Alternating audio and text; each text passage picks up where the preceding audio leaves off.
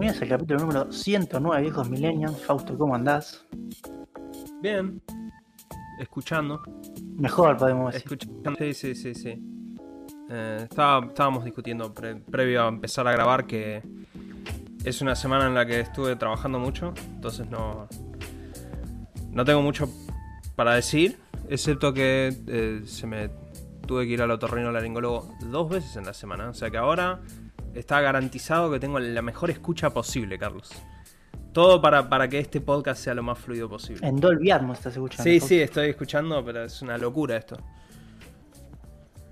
Eh, pero bueno, Carlos, ¿vos qué onda la semana? Bueno, en Espero primer con menos lugar, visita al médico. sí, no, no hubo visitas al médico por mi parte.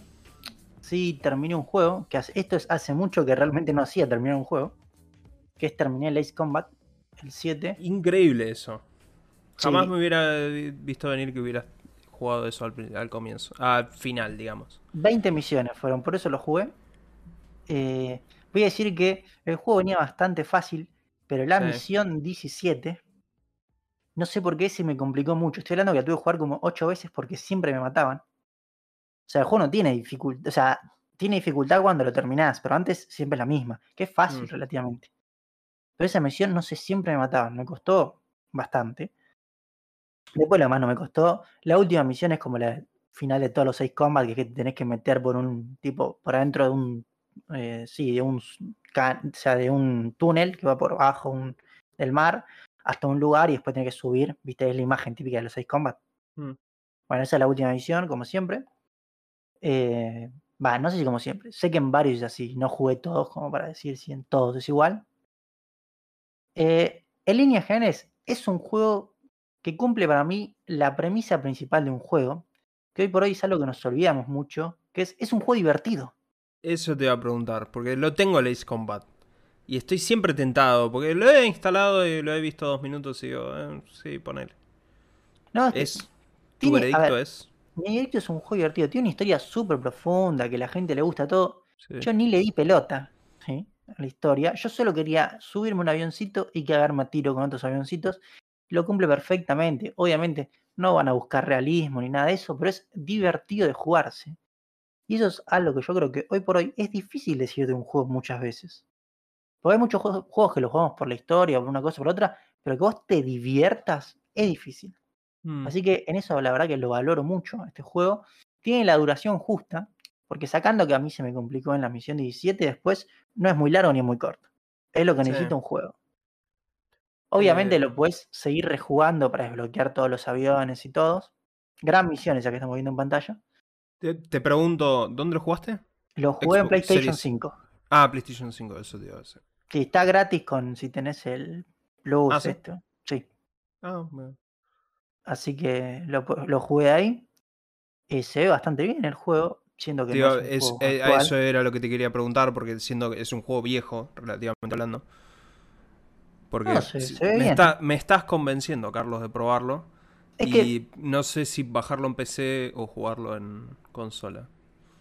Y yo te voy a decir ahí, para mí, la diferencia lo hace es, si vos tenés algún tipo de joystick para avión, lo jugaría Es- en PC completamente. Es la volucompra que siempre estoy pensando hacer, porque digo... Un J de Logitech, Fausto, es muy buena compra, yo te digo. es el único No son tema... tan caros. El único tema que me frena, ya sé que no son tan caros, porque lo averigüé en su momento para el de Star Wars. El Squadrons. Pero el único tema es que, o sea, técnicamente te tenés que comprar palanca, Y el acelerador, sí. el, el acelerador, pero además hay gente que se compra pedales y no sé qué Eh, sí, mierda. para el timón de cola. Eh, lo puedes comprar también los pedales, pero ya creo que con acelerador y palanca estás más que... Claro, o sea, ya, ya con eso completo, estamos, sí. digamos. Si yo, si yo puedo estar equivocándome, Carlos, pero mi único recuerdo de haber usado una de esas cosas en mi vida fue en tu casa. No, no solo en mi casa, Fausto. Voy a extraerte un recuerdo, Fausto. Uf, Nosotros, año... si no sesión acuerdo, terapéutica es esto. 2006 fuimos a una feria en la rural de tecnología. No sé si te acordás. Sí, donde Con jugamos mi vieja. justo a tenis. No, donde jugamos Flight Simulator X por primera vez. Porque Uf. estaba saliendo. Y jugamos con uno de esos. Oh, mierda. Que estaba Maurito, no sé si te acordás. Sí, me acuerdo, Mauro, sí. Y te acordás también de las lo que fue el highlight de ese día fueron las sillas masajeadoras. Tenés razón. Sí, sí, estoy, estoy, sí, sí, estoy teniendo flashbacks de Vietnam ahora. Así que ahí jugamos también con un Jotas. Eh, obviamente yo no puedo jugar con un... Yo tengo un uno súper básico, viejo, pero obviamente a la Play no anda. Lo intenté conectar, pero no anda. Mm. Así que si lo tenés, mira, te, voy a decir, están tres cuotas sin interés y sale el más pro de todos, 140 mil pesos. Y te llega mañana. Apa. Apa. Carlito, la puta madre. Eh, y es pro, el que te estoy diciendo es pro pro. Bueno, después tirame el link, Carlos. Por ahí la semana que viene puedo reportar feedback, mi feedback del Ace Combat con un Jotas. Pero eh, bueno, así que la verdad lo recomiendo. Eh, está bastante bueno. Y de vuelta, yo me divertí, que creo que es lo más importante y que muchas veces nos olvidamos cuando jugamos un videojuego. Eh, de otra séptima entrega de un juego, también voy a hablar, que es de Gran Turismo 7. otra séptima entrega, increíble. Sí, sí, increíble como Tu pasaje es terrible, Carlos. Eh, Gran Turismo 7, también en Play 5. Este me lo compré, bueno, con Provincia Compras. Creo que lo comenté. Compré el de Play 4 y pagué el, el upgrade a Play 5. Que me salió súper barato, voy a decir. a ver, este juego son primeras impresiones porque debo haber jugado, no sé, dos horas, ponele, como máximo. El juego tiene decisiones. Yo recibí un WhatsApp tuyo. Sí, sí. Y ese WhatsApp me hace pensar que no debes pensar muy distinto que yo. Eh, yo pienso, tengo. Es variado mi pensamiento. Por un lado, tengo. Creo que este juego toma decisiones muy polémicas, como que vos para. O sea, vos no puedes jugar una carrera así nomás con lo que quieras. Vos tenés que todo desbloquearlo. ¿sí? Y desbloquearlo de una forma medio rara. O sea, no es un pay to win, pero está cerca. Está cerca, voy a decir, ¿eh? Sí. Eh, el juego es como medio raro en muchas cosas. Yo lo comparo mucho con, no sé, Gran Turismo 2, que yo me acuerdo que era que vos desbloqueabas las licencias y ahí desbloqueabas las carreras y podías comprar los autos que querías. Bueno, eso acá no es tan así. Porque, por ejemplo, yo desbloqueé creo que hasta la anteúltima, hasta la... Sí, o sea, me falta desbloquear dos carreras para tener la superlicencia, que no sé si es la última, pero es la última que me deja desbloquear por ahora. Pero estimo que va a ser la última. Mm. O sea, ya hice todas las licencias. Y me deja comprar solo muy pocos autos. Y para acceder a carreras, primero tenés que ir a un café que... Es hermoso el café. Yo lo salteo. El problema es que hay cosas, por ejemplo, al principio en turismo no lo podés saltear. Es como un video de 5 minutos. Es, bueno, no, bueno, pero ¿qué, clase de salvaje querría saltear el video de la intro de Gran Turismo? No, no, es una paja ese video. es tradición ya a esta altura ver una intro de Gran Turismo. Y también ese café es súper paja, te hacen correr carreras que la mayoría son súper aburridas. ¿Qué, Carlitos? ¿No te entretiene cuando hay un chabón que para todo el juego directamente para hablarte por 5 minutos acerca de los coupés japoneses del año de los autos japoneses, sí, sí, no, eso es bastante paja, la verdad. Pero por otro lado, tiene algunas cosas buenas. Se ve bastante bien. Voy a retractarme, porque yo cuando salió el primer video de este juego dije, mm, no se ve tan bien, se ve bastante bien. Voy a decir la verdad, se ve bastante bien. Eh, y tiene algo que cumple bastante bien, que es, este para mí es, integra los juegos de conducción que todavía son arcadosos, que no llegan a ser simulación en serio. O sea, para mí simulación en serio es iRacing y Aceto Corsa Competiciones. Eso es simulación en serio. Lo demás es más o menos arcadoso. Ahora, no me salte la gente con, eh, pero no sé, R-Factor 2 también en simulación. Sí, en todos esos también englobo R-Factor 2 y automovilistas. ¿sí? Pero de vuelta, volviendo a los arcadosos, yo creo que este es el más serio de los arcadosos en la conducción. Es bastante aceptable la conducción. Y me gusta más, sí, que tiene un... A ver, yo jugué el... Eh, ¿Cómo se llama? Lo de la competencia Fausto de Microsoft. Forza. Yo jugué el Forza, el Motorsport y el, el otro, el que salió ahora. Horizon. Horizon. Esos juegos tienen dos problemas que, sobre todo, que tienen mucho HDR y colores llamativos. Y para mí le falta un cachito de seriedad que la tiene Gran Turismo. Pasa que Gran Turismo por ahí se pasa de seriedad demasiado. ¿No te molesta la cámara? Porque ponerle a mí me molesta la cámara es. Está bien, realista. No, a ver. Pero la ah, cámara es pero ¿qué cámara? Pues yo siempre uso la de adentro. Yo no claro, bueno, pero si vos estás de la cámara afuera, que yo a veces ah, la pongo sencillamente para ver los gráficos. La cámara de afuera, es como que hay una grúa atrás pegada al coche y no se mueve nunca, entonces es como que no hay velocidad, digamos. Claro, no, eso, eh, yo tengo el complejo de como vengo del iRacing, eh, no se usa cámara que no sea la de adentro, entonces nunca probé la de afuera, o sea, no puedo decir eso.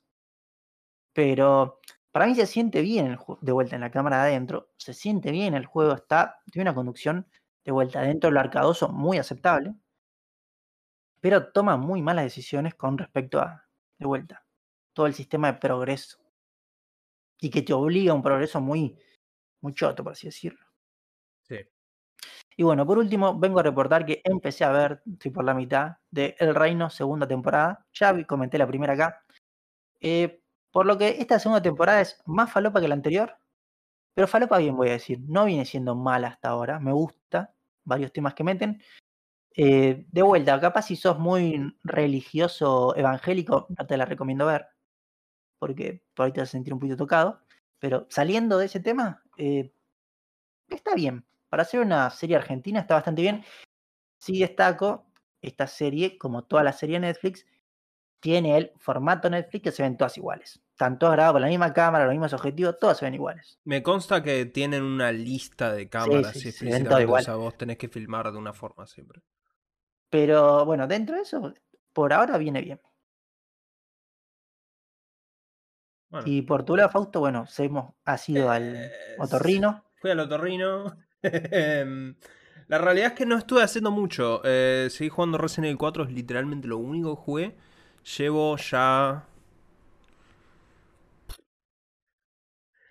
Debo estar cerca de las 15 veces de haberlo terminado. Ya, el juego. Eh, ¿Ves más rápido la terminaste? Eh, dos horas y media, cerca de tres, ponele. ¿Podés llegar a ser un menos de dos horas o no? ¿O es imposible? Eh, menos de dos horas se puede, pero la realidad es que para eso tenés que aprenderte las rutas y todo eso.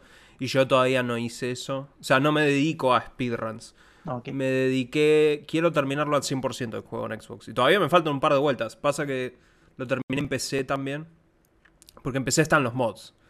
Entonces directamente lo terminé el otro día reemplazando a Leon con, eh, con Big Boss. Y a Ashley con María, la chica de Silent Hill 2. Y al chabón de la motosierra lo reemplazo con Shrek. Y lo ah, mejor es que en realidad me olvidé por completo de que había puesto el mod de Shrek. Y cuando eh, vos eventualmente te vas de la aldea y estás en el castillo, dejas de ver al chabón de la motosierra. Pero caes en un momento en una mina en donde vuelve a aparecer. Yo ya me había olvidado por completo, entonces yo estaba ahí jugando con Big Boss ahí tranquilo y de repente veo que baja Shrek con la motosierra y me cagué de risa. esto no eh, tiene cross save, ¿no? No, no, no, no. Por eso es que de hecho lo tuve que terminar de vuelta, porque hay muchos mods que usan trajes específicos, entonces tenía que terminarlo para poder usar más mods. Eh, pero en Xbox estoy cerca de terminarlo al 100%. Terminarlo al 100% quiere decir que vos lo tenés que terminar en todas las dificultades en S Plus, con rango S Plus, que quiere decir terminarlo en la dificultad más alta en menos de 5 horas, grabando menos de 15 veces y no hay autosave, o sea que eh, es, polémico. Eh, tenés, que, tenés que terminarlo sin curarte nunca. Tenés que terminarlo sin, hablar con el. Correcto. Sin hablar con el mercader. Tenés que, o sea, tenés un montón de distintos retos que te desbloquean cosas. Entonces ahora estoy dedicándome a eso. Pero la realidad es que es entretenido. Y el gameplay sigue siendo entretenido para mí. O sea, es, es, es rápido, es frenético. Y. es una franquicia que te gusta. Es una franquicia que me gusta, pero yo los encuentro infinitamente rejugables estos juegos. Sencillamente porque. Claramente yo salteo todas las animaciones a esta altura no miro nunca más, excepto, bueno, en la PC que quiero ver a Big Boss hablando. Eh, pero es... Siento que, o sea, el combate específicamente, de hecho, en Resident Evil 4 está muy bueno. El, gameplay, con todo el tema del parry, eso le sumaron bastante. Y cuando lo jugás en profesional, que es la dificultad más alta y eso, tiene unos cuantos momentos que meten wiki, digamos.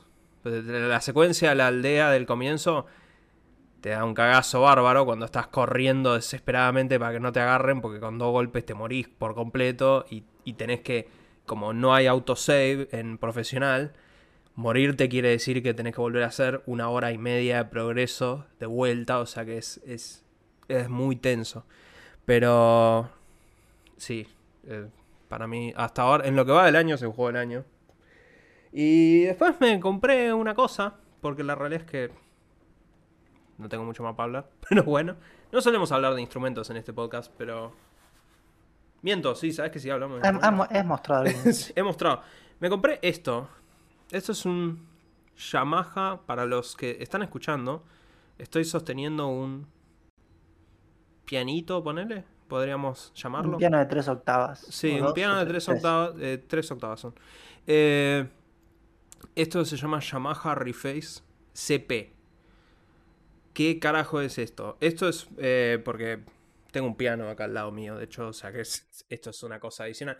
El Reface CP es, viene a ser una especie de recreación. Yamaha lo que decidió hacer con una línea Reface, decidió recrear los sintetizadores que ellos hicieron durante los 80.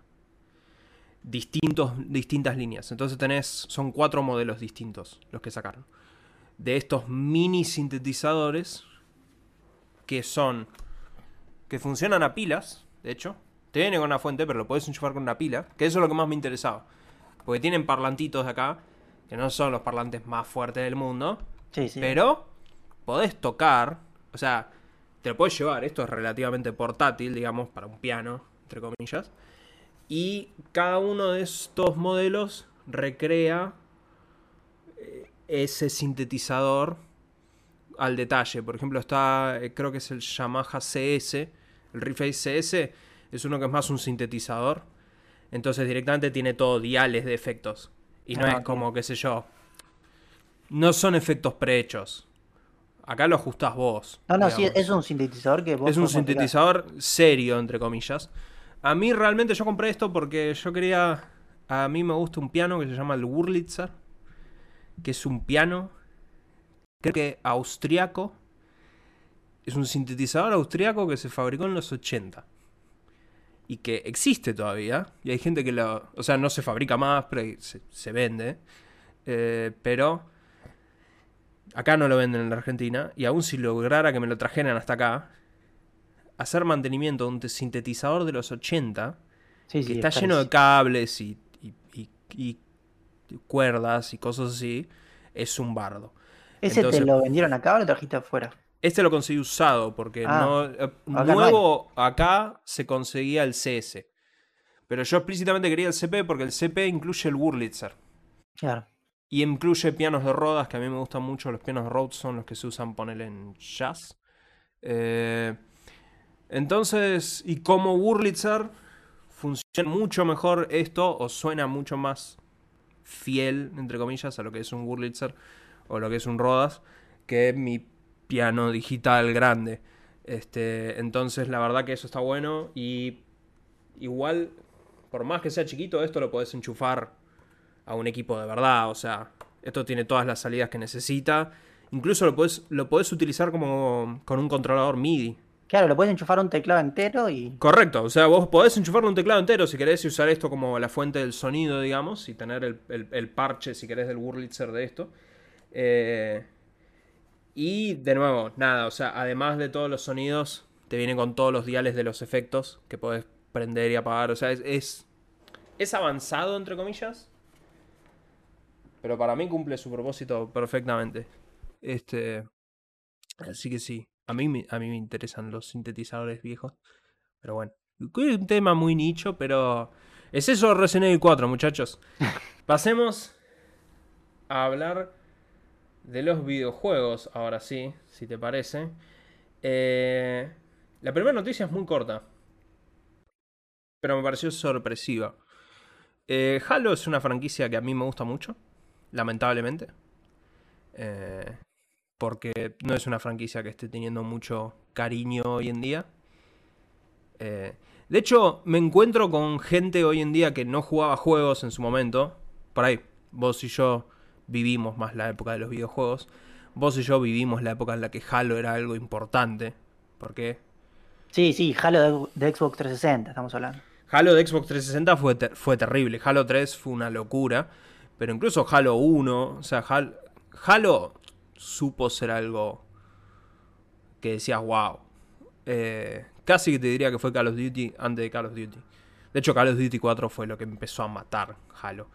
Eh, pero hoy en día me encuentro teniendo que explicarle a la gente, decir, no, no, Halo era algo muy importante, vos no llegaste tarde, no lo viste. Eh, pero bueno, a mí me gusta mucho Halo. Nuevamente, lamentablemente, por gracias a esa serie de mierda Paramount y otras cosas. Pero bueno, eh, Microsoft está limpiando planta. Están echando gente del estudio 343, que son los dueños de los que están liderando la saga de Halo. Sí, eh, creadores, ponele con los creadores en Bungie. se bajó un tipo que hizo desastres con el lore de Halo, por suerte lo bajaron, así que lo que venga después por ahí será un poco mejor. Igual personalmente yo creo que a esta altura, si se compra, si se logra la compra de Activision, que se lo den al estudio de Call of Duty y chao, basta, basta. Pero lo más relevante es que Joseph Staten, que fue el guionista de Halo y el tipo que creó las historias y todo eso, se fue de Microsoft para trabajar con Netflix. A hacer un juego AAA. Inventaron una nueva franquicia AAA.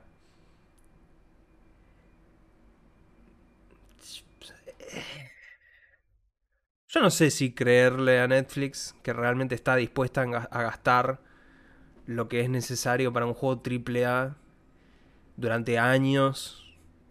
O sea, es una inversión grande. A ver, se viene metiendo en los juegos, vimos que en lo mobile ha avanzado bastante.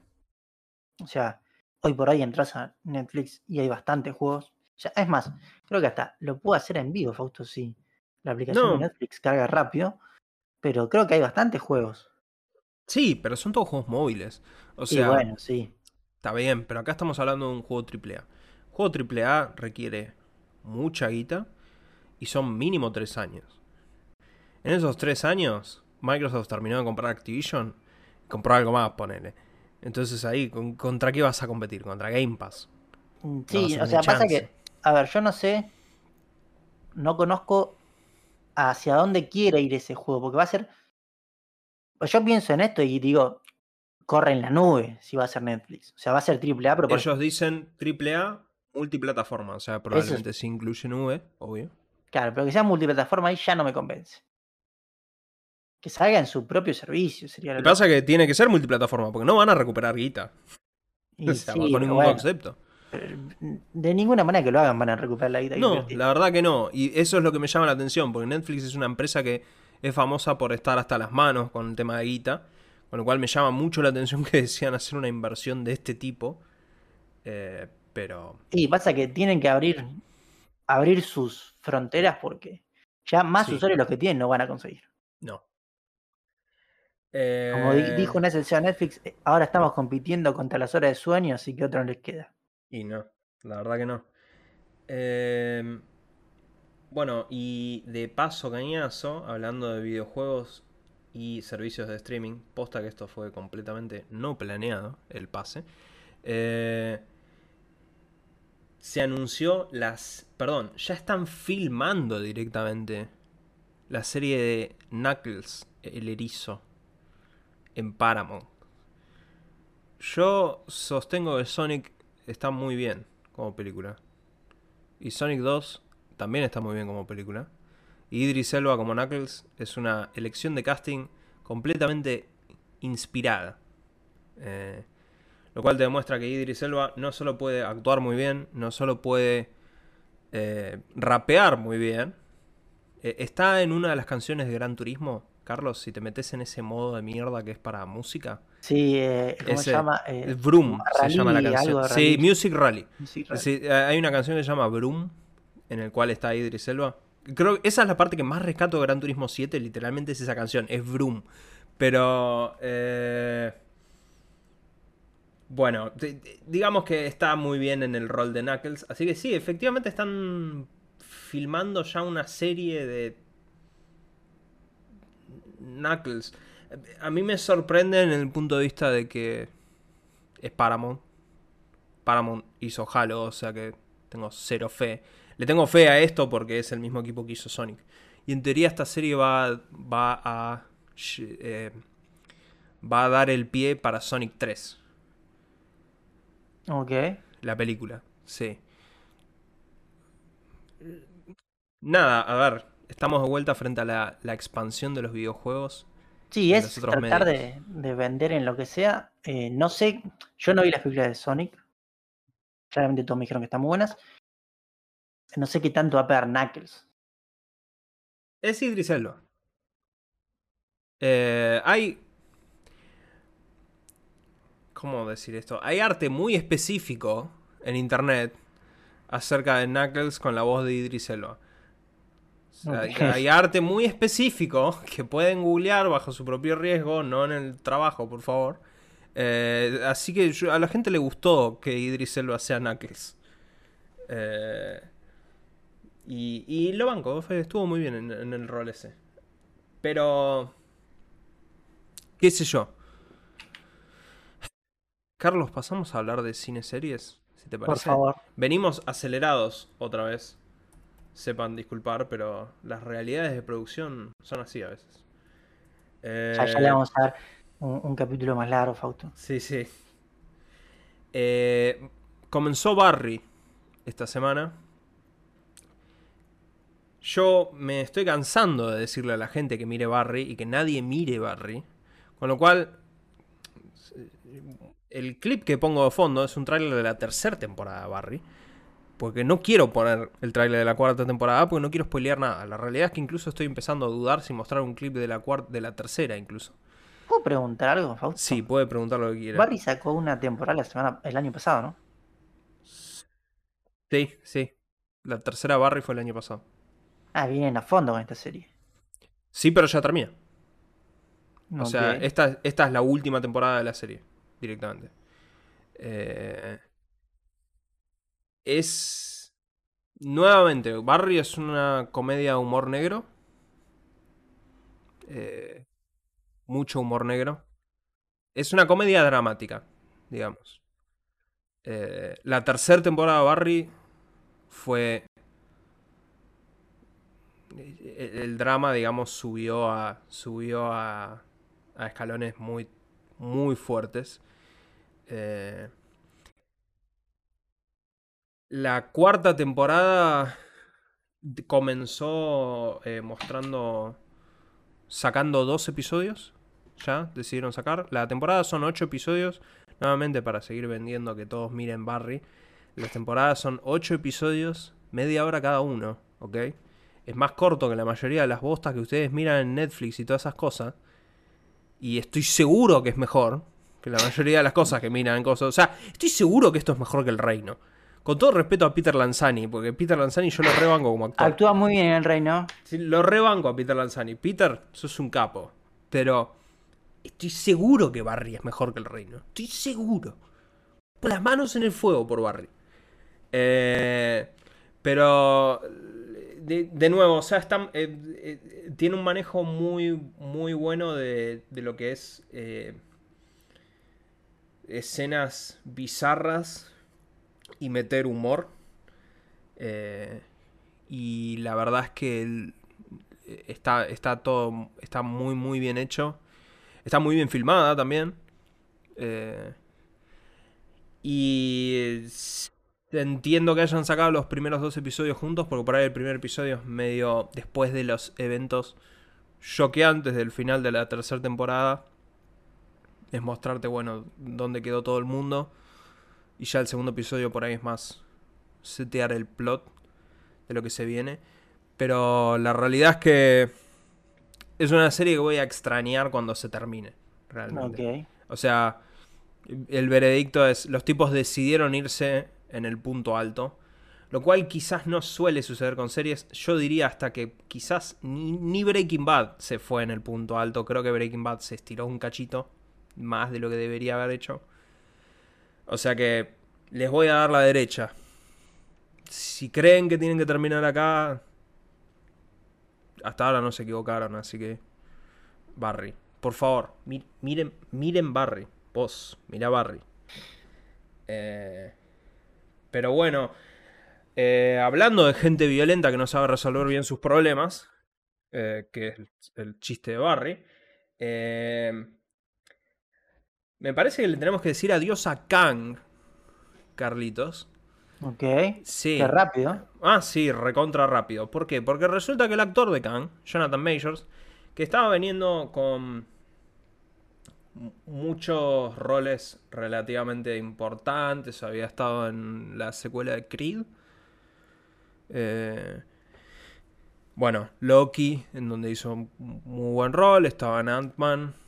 Venía, digamos, subiendo Jonathan Majors. Eh, resulta que hace poco tuvo un intercambio bastante violento con su pareja, entiendo yo, en el cual la pareja terminó en el hospital. Ah, estamos hablando de violencia. Sí, sí, sí, sí, violencia, violencia. En, el, estuvieron como en una limusina y la pareja terminó en el hospital. Jonathan Majors después dijo que en realidad los mensajes de texto que tenía con su pareja lo iban a exonerar y que aparentemente hay un video de todo el hecho que lo exonera.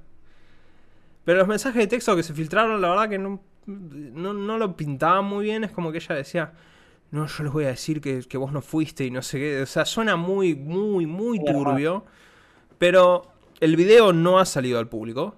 No hemos visto qué carajo pasó. Pero yo entiendo, evidentemente hay gente en el medio que sí lo está empezando a ver porque lo rajó la empresa que lo representa, a Jonathan Majors. O sea, sus representantes de Hollywood lo soltaron ya. Nunca mejor dicho que le soltaron la mano, Fausto. Le soltaron la mano, literalmente. Eh, ya una empresa de, de moda lo, que, el tipo iba a representar, o sea, para, pasarela y todo eso, también lo sacó. Y unos cuantos proyectos lo están soltando también. Eh, realmente acá lo que es cuestión de tiempo es qué hace Disney realmente. Disney se debe estar queriendo pegar un tiro porque Loki no la pueden volver a filmar. Claro, hay que ver cuánto tienen ya, filmado. No, Loki ya está filmado y ya está, ya está en postproducción. O sea, esto, es, esto es una situación tipo de Ramiller.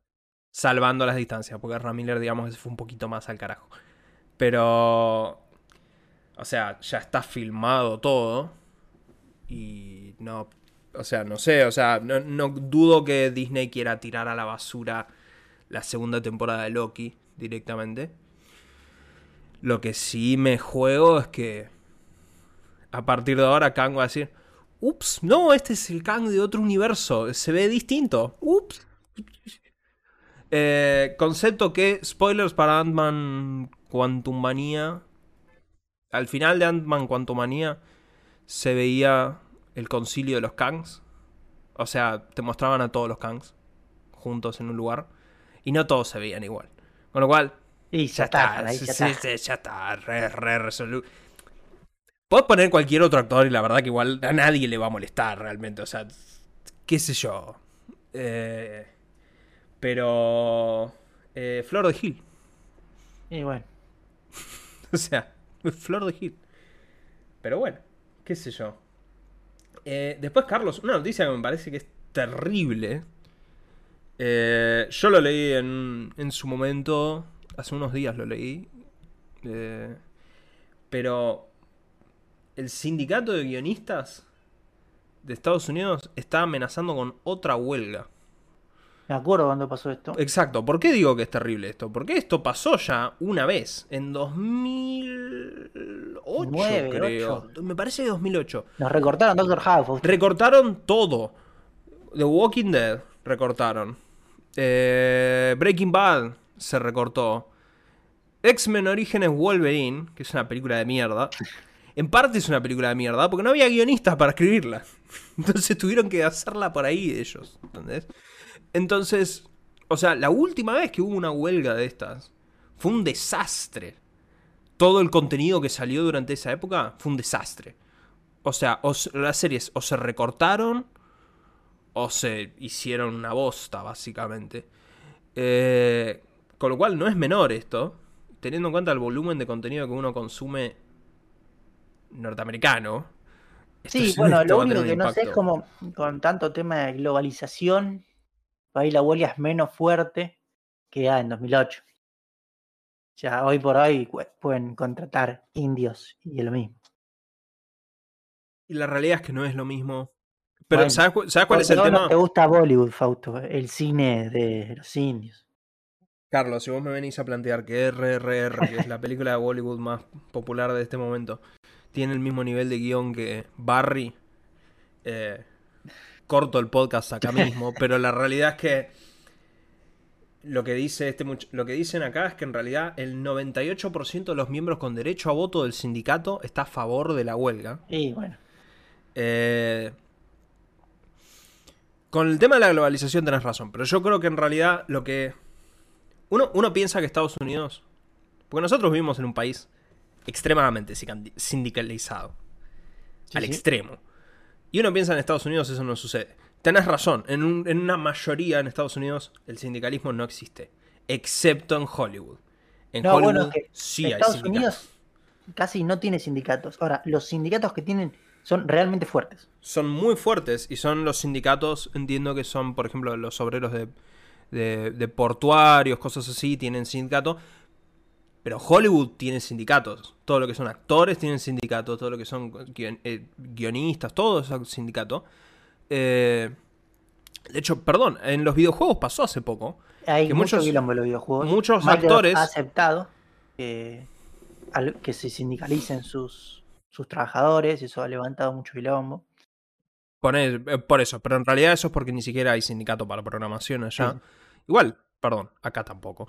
Pero eh, la realidad es que eh, en Estados Unidos lo que pasó con los videojuegos es que los actores se sindicalizaron. En realidad hicieron huelga porque querían...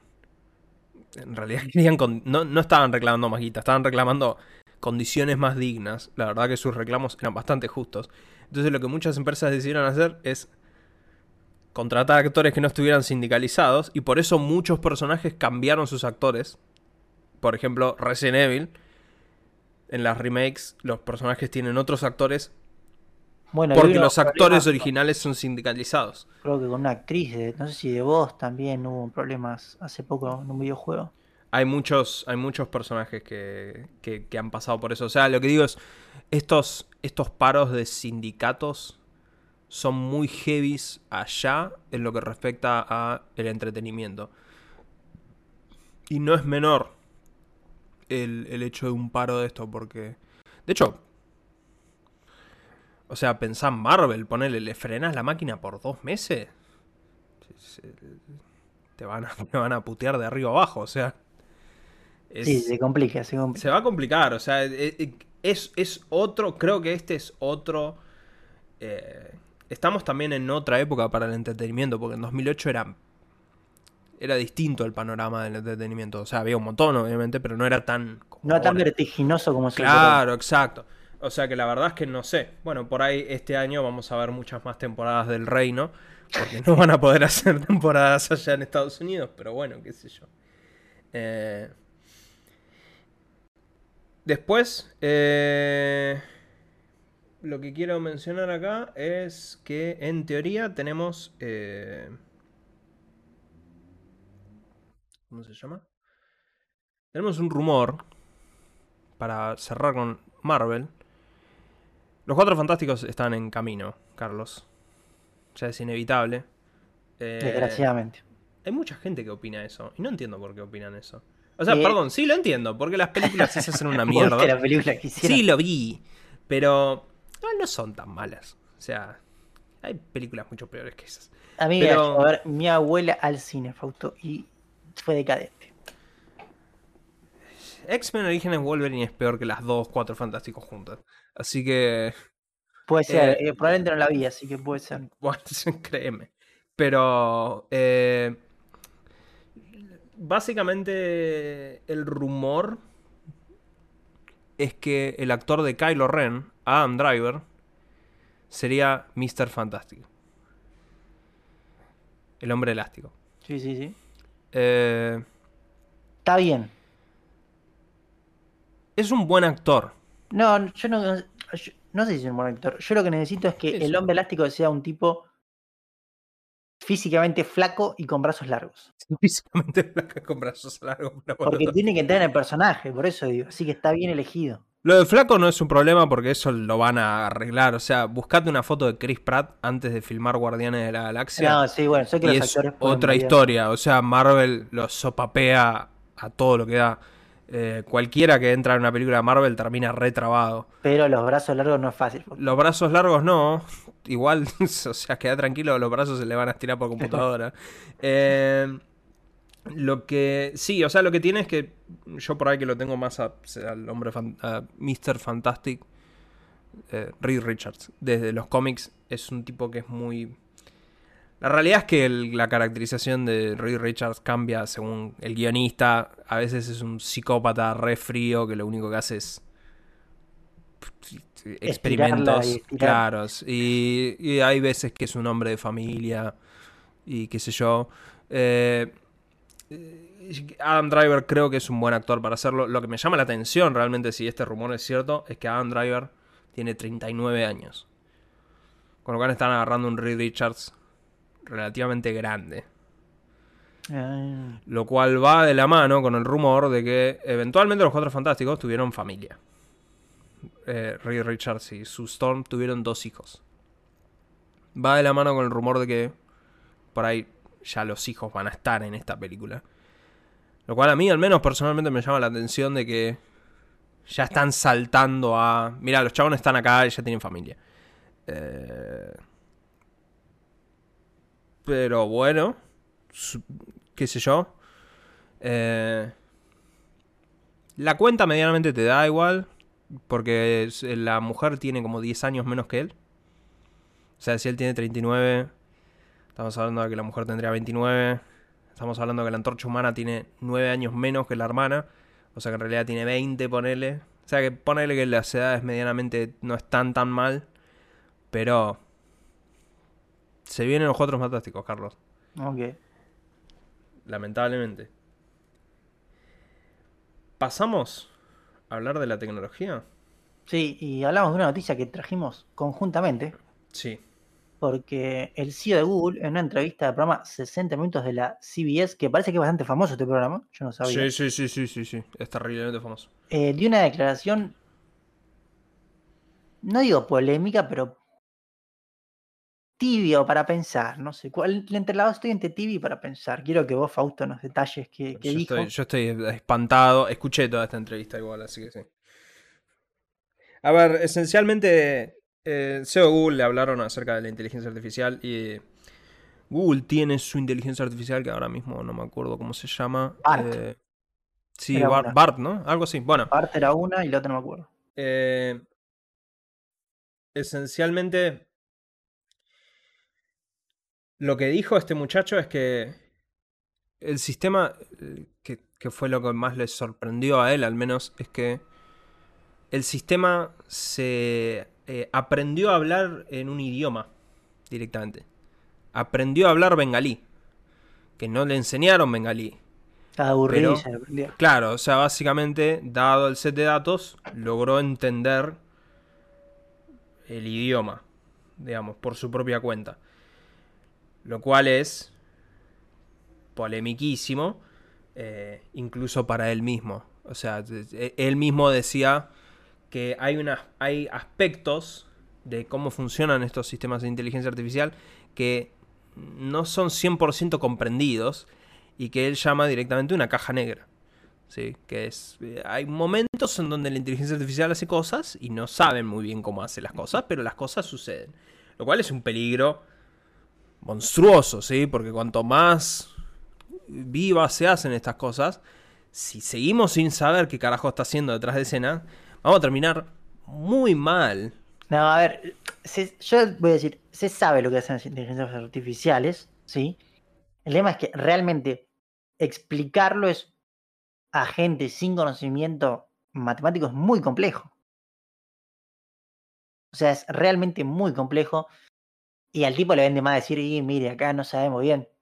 O sea, va- vamos a dar un poquito de paz a la gente diciendo, no es que están descontroladas las inteligencias artificiales. No, el GPT-4 no nos va a matar. GPT-6 pues, es otra historia. O sea, el problema es... El problema no es GPT-4, ya lo hablamos esto. El problema es lo que se viene. El futuro, sí, sí. Y si nosotros ya hoy en día estamos haciendo cosas, decir, ah, mirá, se aprendió un idioma nuevo solo. Qué loco, ¿no? Y, te chupan huevo, vos seguís desarrollando inteligencia artificial y seguís desarrollando. Bueno, si no estás entendiendo lo que hace hoy en día o no comprendes al 100% cómo y por qué, lo que venga después va a ser más difícil. Y lo que venga después va a ser más difícil. Y cuando nos demos cuenta, vamos a estar al horno. Eh, pero lo que sí, el, mismo muchacho Google evidentemente menciona que que la misma sociedad se tiene que adaptar a los cambios. O sea, se tiene que preparar para adaptarse. Sí, sí, eso es, algo bastante fuerte. Habla también de un cambio significativo a nivel revolución industrial. Eh, se habla también en un momento del tema trabajos. Y que por un lado la gente va a perder trabajo. Viste, pues siempre dice lo mismo. No, pero esto también va a crear trabajos nuevos. No va a crear trabajo. Va a perder muchísimo más de lo que va a crear eso. Se lo aclaramos a todos. Eh, a ver, igual para mí no se enfoca mucho, con mi punto de vista, en problemas de largo o mediano plazo, que yo qué sé, problemas de acá cinco años. Yo creo que un problema que estoy diciendo que va a ser muy grave de acá a un año es que un año y medio no vamos a saber si una imagen es, o video es real o no. O sea, y eso Yo no sé si llegamos al año, me parece que para fin de año ya el problema de la foto del Papa ya, ya pasó este año. Por eso, pero vamos a llegar a un nivel de realismo que, y eso es gravísimo. Sí, eso es gravísimo. O sea, ya, a partir de ahora, ya, ya, perdón, ya hoy en día tenemos un montón de gente que cree boludeces porque las lee en Facebook. O sea, ahora va a tener la imagen. Viviana Canosa que tomaba el. que, era lo que tomaba? Eh, cloro. tomaba el cloro para curarse el COVID. O sea, una huevada astronómica eso. Pero. Imagínate ahora que vas a poder hacer un video directamente de un científico diciéndote, no, sí, esto está perfecto, esto es, esto es la cura de todo. Y vos lo vas a ver, y no sé, está el chabón ahí, está hablando, y cómo carajo sabes que no es real. Porque después el mismo chabón puede generarte otro video en el cual dice, sí, sí, es un video real. ¿Entendés? con un cartelito con la fecha, ¿viste? Claro, y no vas a poder confiar en nada ahora. Porque lo vas a ver en internet y es real o no, no sé. O sea, a menos de que lo vea acá en persona. ¿Qué me, ¿Hasta dónde sé si el Carlito con el que estoy hablando no está generado por computadora? Algo que va a ser muy increíble para mí es que esta vez es una boludez, ¿no? Pero hay muchos perfiles en Instagram y eso que, viste, hay gente que se muestra, viste, que influencers, por así decirlo, que viajan a lugares. Imagínate que en un año por ahí pueden ser fotos, fotos realistas inventadas de, esa gente. O sea, que esa gente aparezca, no sé, en un Lamborghini manejando y sea mentira.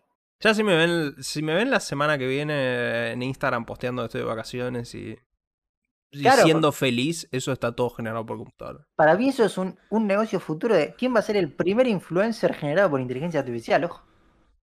No, eso, eso ya. Perdón, Miku, Miku es Miku es una industria yo monstruosa. Yo entiendo eso, yo hablo más que nada así de generar contenido continuo en redes. Me pasa que la realidad es que yo no sé si eso va a seguir siendo monetizable entonces, porque cuando vos hagas eso, todo el mundo va a poder hacer eso.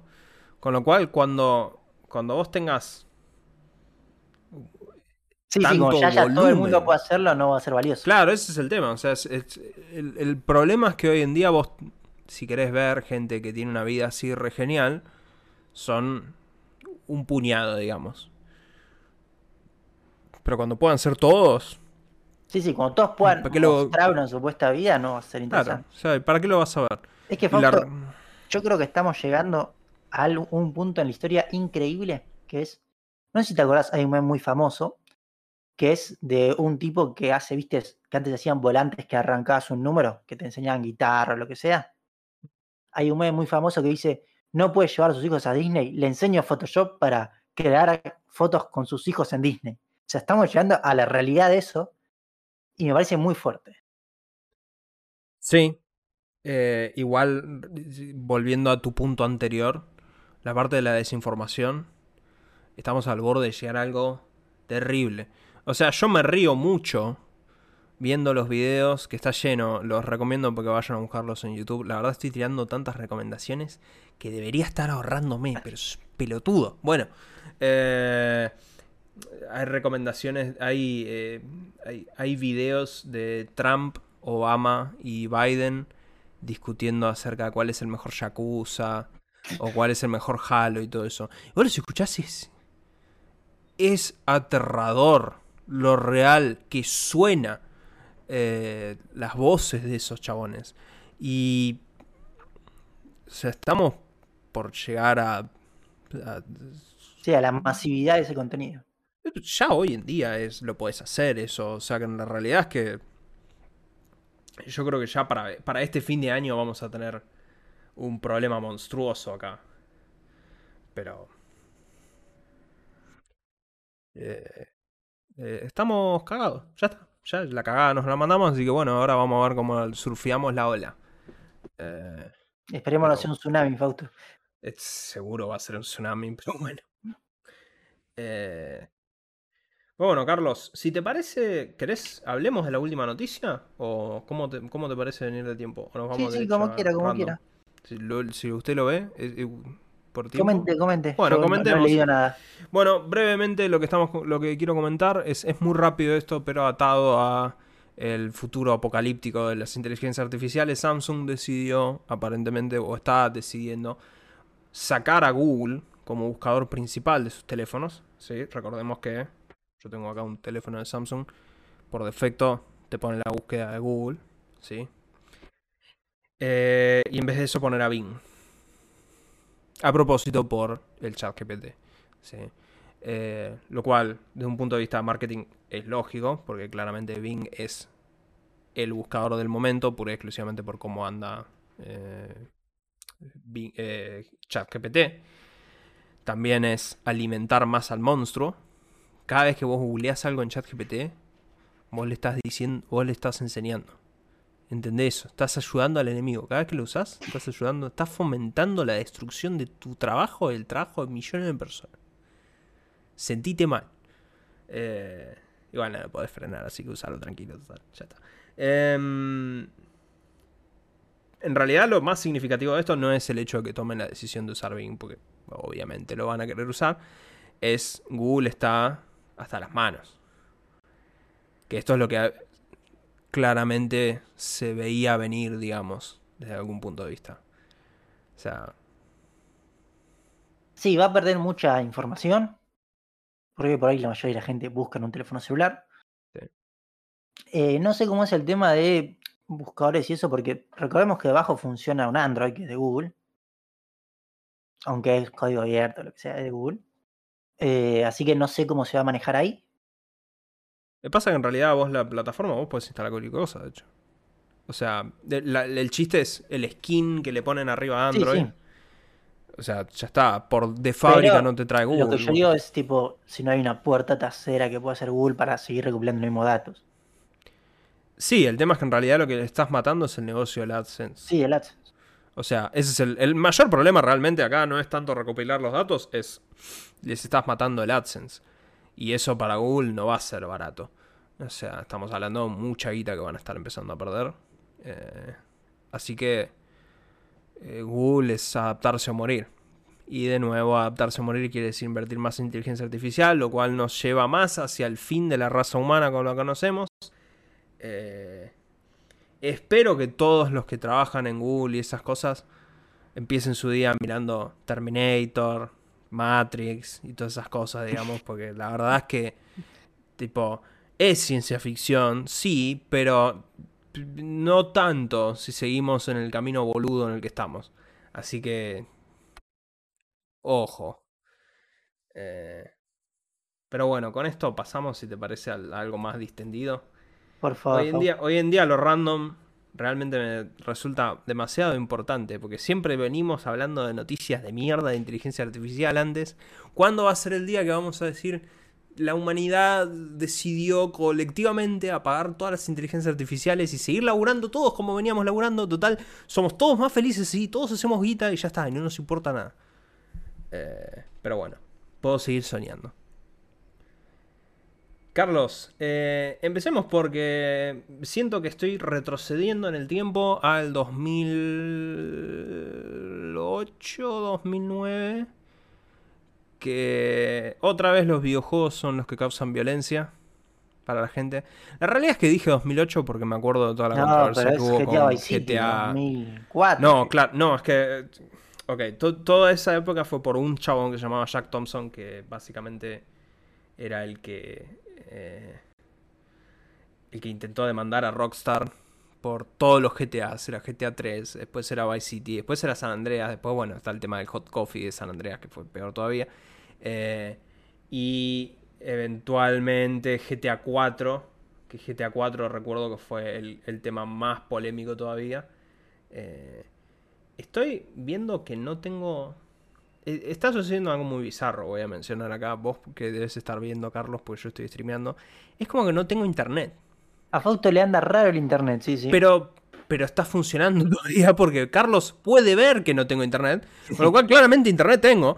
Pero, No, está teniendo, está teniendo un, un problema en el puerto 80, Fausto. Eh, bueno, mira, mientras el puerto 80 nos permite terminar el, el podcast, yo no me voy a ofender. Así que, Carlos, si podés, abrite la noticia para buscar la cita textual.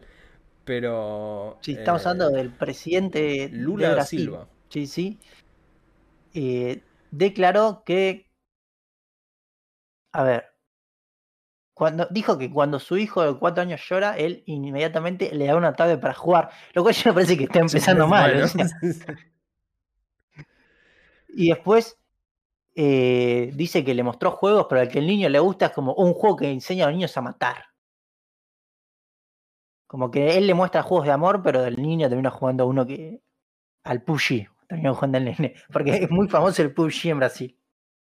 Mira, eh, a ver, eh, me parece que estamos volviendo a... a- Hace poco, hay, hay un video de youtuber difunto, Rod Square, en donde eh, habló cuando estuvo una de las...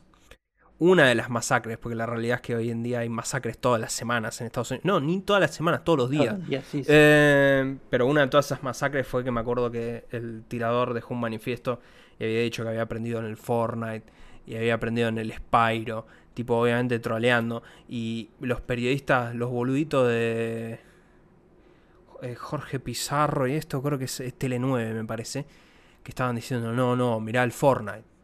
¿Qué es el Fortnite? Es este juego diabólico. Hice una cosa que decía, no, pará. Y me acuerdo que eh, mi, mi tía me vino a preguntar, me dijo, che, que vio en la tele lo del Fortnite, porque el nene jugaba al Fortnite. Digo, no, no le dé bola. O sea, no, no tiene nada que ver. Los chicos, nadie juega al Fortnite porque quiere aprender a matar. Sí, o sea, es una ridiculez astronómica. Eso se puede ocurrir a algún pelotudo que nunca vio el Fortnite o que, o que no lo entiende tampoco. Eh, La Es que realidad es que si vos llegas a la etapa de voy a matar a otras personas en un colegio, haya jugado o no a cualquier juego de tiros, lo vas a hacer igual, me parece. Sí, sí, o sea, digamos que el Fortnite no tiene mucho que ver ahí, o sea, nuevamente, esto no es nada nuevo, en su momento se culpó a, bueno, iba a decir Marilyn Manson, pero bueno, Marilyn Manson tiene muchos problemas aparte, pero se culpó a la música, se culpó a los videojuegos, se culpó al cine, ahora se vuelve a culpar a los videojuegos, la realidad es... Es que es interesante que nunca se culpe las armas. No, Es- que es el- efectivamente. lo, con lo que es- realmente se hace. Pero bueno, en Estados Unidos el acceso a las armas es como acá hablar de fútbol. O sea, está garantizado. Y para rebobinar hacia Lula, me parece que bueno, el problema que tiene Lula es que directamente si le enchufa la tablet y bueno, cuando se pone a llorar, y bueno, Lula, Hay que, no te sorprenda que quieras jugar los que- jueguitos, pues. o sea, no sé, pues sentate a jugar con el nene un rato. Eh, pero bueno. Después, pasando a otra noticia. Estas son más el, el random. El, El random, random que gusta uno, que uno quiere, sí. Pero nuevamente mi internet no está colaborando. Pues bien, bien, bien. Ahí está. ok. Eh, Están atacando a Fausto por el puerto 80, lo han dejado entrar a ver. Sí, sí, sí, gracias. Gracias al puerto 80. Le sigue la última noticia, es solo texto y me acuerdo. Eh, en Mississippi los polic- hubo policías que decidieron detener a un, vehículo en una parada rutinaria por un tema de tránsito, ¿sí? Pero resulta que cuando los estaban frenando. Casualidad, eh, la persona que estaba en el atrás, en la parte del acompañante, eh, tenía un arma y tenía drogas. Y habían ido a un Taco Bell a comprar quesadillas. Así que decidió meter el arma y las drogas adentro de la quesadilla. La policía claramente se dio cuenta que había algo raro porque nuevamente estaban en un estado en el cual decidió esconder un arma dentro de una quesadilla. Claramente debe haber estado volado hasta la nuca. Y encontraron nuevamente eh, aparte del arma encontraron metanfetaminas, heroína líquida y instrumentos para drogarse mientras buscaron en el auto. Así que eh, una, nueva, una nueva definición de lo que es una quesadilla bien cargada. Este... Ahora, Fausto, viste que algo que a mí me sorprende todo esto es, vos ves los controles y decís, ¿quién va a parar? Un tipo que lleva algo así no va a venir por acá y sin embargo los paran y tienen cosas, es algo increíble eso. Sí. Pasa que ya entiendo que los controles son mucho peores que, no, no, sí, son, pero vos decís, si sabes que está el control por ahí, no pasás. Vas por otro lado. Claro, pero eso voy es porque digo, ponele que eso acá funciona. Acá medianamente sabes por dónde no tenés que ir si no querés que te agarre el control. Eh, pero allá no sé, porque si allá te agarra el cana justo dando vuelta, te frena. Acá no te frena nadie. Sí, es difícil, pero yo acá he conocido gente de la policía que me contaba, decía, no, sí, mira, acá hay gente igual, con armas, con lo que sea, y vos, vos no puedes creer. Igual nuevamente estamos hablando de gente que estaba drogada, yendo a comprar quesadilla con metanfetamina y un arma ilegal. Así que dudo que hayan estado pensando mucho en términos de dónde está el control de tránsito. Sí, antes de pasar a la última noticia, solo voy a dejar una recomendación. Si están drogados, por favor, piden delivery. Sí, efectivamente, sí, sí. O tomate un Uber. No, pedí delivery. No, pedí delivery. eh, pero bueno, y como última noticia, Carlos, eh, hoy cuando volvía del Otorrino, pasé por el estudio de Tinelli ah, en Uber. Y arriba del, En la calle había una pancarta colgada eh, entre los postes que decía Coti Conejo al bailando, fandom Coti Cone, algo así. Eh, ¿Por qué es esto? Estuviste, voy a resaltar esto, que estuviste haciendo ya periodismo de investigación. Periodismo de investigación, sí, sí, es terrible esto, la, verdad. Estuve en la calle, eh, pero lo que... ¿A qué va esto? Porque se viene el bailando, ya dijimos. En teoría el rumor creo que es junio, julio. No se sabe exactamente. Eh, pero, si bien hubo problemas para que Telefe largue los participantes de Gran Hermano para el bailando, aparentemente hay cuatro slots. Cuatro personas van a caer al bailando de Gran Hermano. La primera, que mencionamos la semana pasada, fue Holder. Sí, Holder va a estar en situación de bailando. El segundo confirmado es Alfa. Eh, lo cual se puede decir, los pesos pesados Gran Hermano están cayendo al bailando. Y según el rumor quedan dos personas más. Como poder puede ser, pero la verdad que yo le pincharía el globo a la gente que escribió la pancarta esa y diría que dudo que vayan Coti y el conejo, sencillamente porque el bailando con un sueño al menos siempre era un famoso y un NN. Sí, sí, no van a, a menos de que decían hacer dos famosos, ponele. Que se puede hacer tranquilamente, lo han hecho en distintos años, hay que ver cómo sigue. Eh, pero igual no sé si sería gastarte los últimos dos cartuchos en Coticone, porque la realidad es que no sé si hay participantes muy relevantes, además de Alpha y de Holder, como para poner. Lo que sí es que en el caso de Alpha no se sabe en qué condición va a ir al bailando. Porque podría ir como jurado Alfa. Ah, Yo a Alfa lo reveo como jurado. También puede ir bailando, la realidad es que ha bailado cada uno en el coso. Ha bailado Samid. Aparte de bailar Samid. No, no sé si cantó bailó. Tyson bailó ahí. Pues sí, cualquiera. Mike Tyson bailó en Continelli, acá, me acuerdo. O sea que la realidad es que puede bailar cualquiera en este programa. Pero como jurado sería, sería lo ideal para que vayáis sentado. Eh, pero bueno, todavía quedan dos. Así que vamos a tener que ver cómo, cómo sigue esta historia. Pero bueno, Carlos, hemos llegado a las recomendaciones. Sí, yo justo la he cambiado rápidamente porque como estamos hablando de todo esto de inteligencia artificial, capaz ya lo he recomendado antes, pero hay que volver a recomendarlo.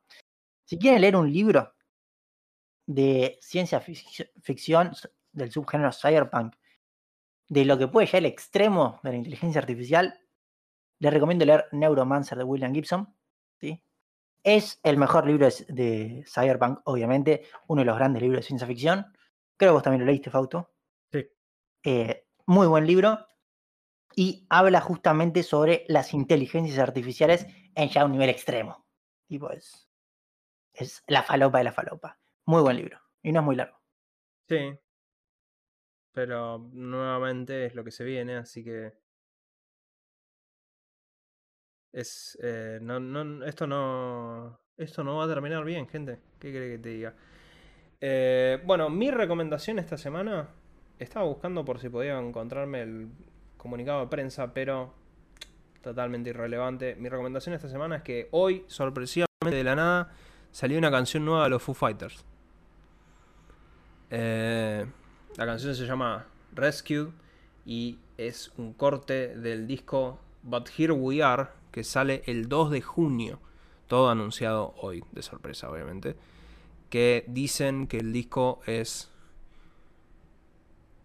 una, una mm, un reflejo honesto de lo que ha vivido el grupo durante el año pasado, recordemos de la muerte del baterista.